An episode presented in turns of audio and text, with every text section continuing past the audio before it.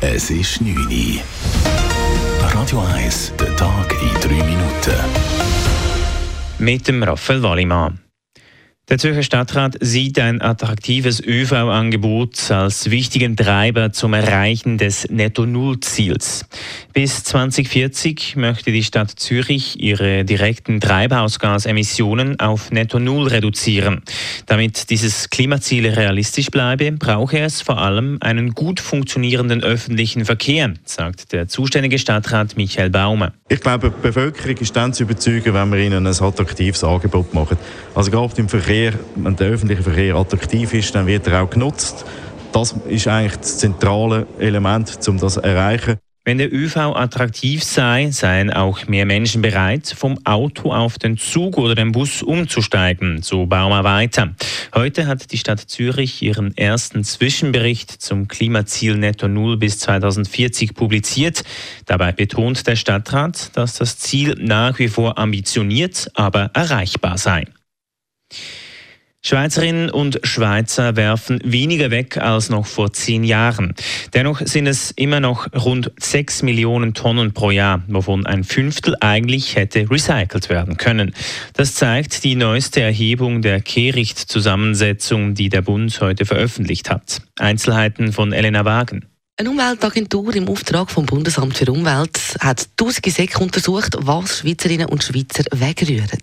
Und die Untersuchung zeigt, über ein Drittel sind vorige Lebensmittel und Lebensmittelabfälle, wo man eigentlich kompostieren können. Kunststoff findet man im Schweizer Abfall gut 13 Prozent und davon sind die allermeisten Plastikverpackungen. Der Zweck dieser Untersuchung ist zum einen zu zeigen, wie sich die Sackgebühren auswirken, vor allem aber auch, ob der Güssel in Zürich ein anderer ist als zum Beispiel zu Lugano und Schaffhausen oder zu Lausanne. Wichtig ist das darum, weil man so sieht, wo man ansetzen kann, um in Zukunft weniger Abfall zu produzieren. Elena Wagen, Radio 1. Bundespräsident Anna Berse und Außenminister Ignazio Gassis haben den ungarischen Premierminister Viktor Orban einen Tag vor dessen Auftritt in Zürich zu einem Höflichkeitsbesuch empfangen. Beim Treffen in Bern gab es vor allem einen Austausch über die bilateralen Beziehungen der beiden Länder, wie die Bundeskanzlei heute mitteilt. Viktor Orban ist auf Einladung der Zeitschrift Weltwoche in die Schweiz gereist. Er wird morgen im Zürcher Dolder Hotel auftreten. Orban gilt als Vertrauter des russischen Präsidenten Wladimir Putin und steht dafür in der Kritik. Verhandlungen zwischen der Schweiz und der EU sind einen Schritt weiter.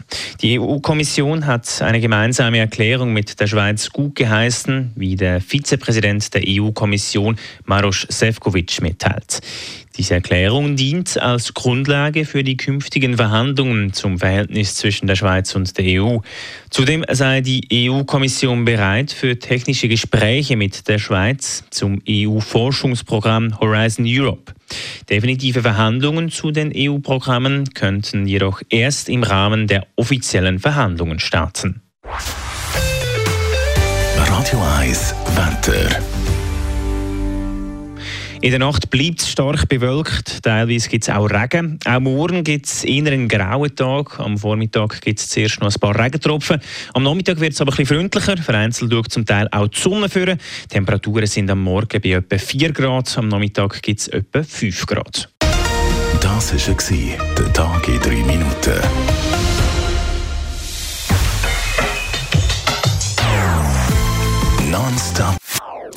Das ist ein Radio 1 Podcast. Mehr Informationen auf radio1.ch.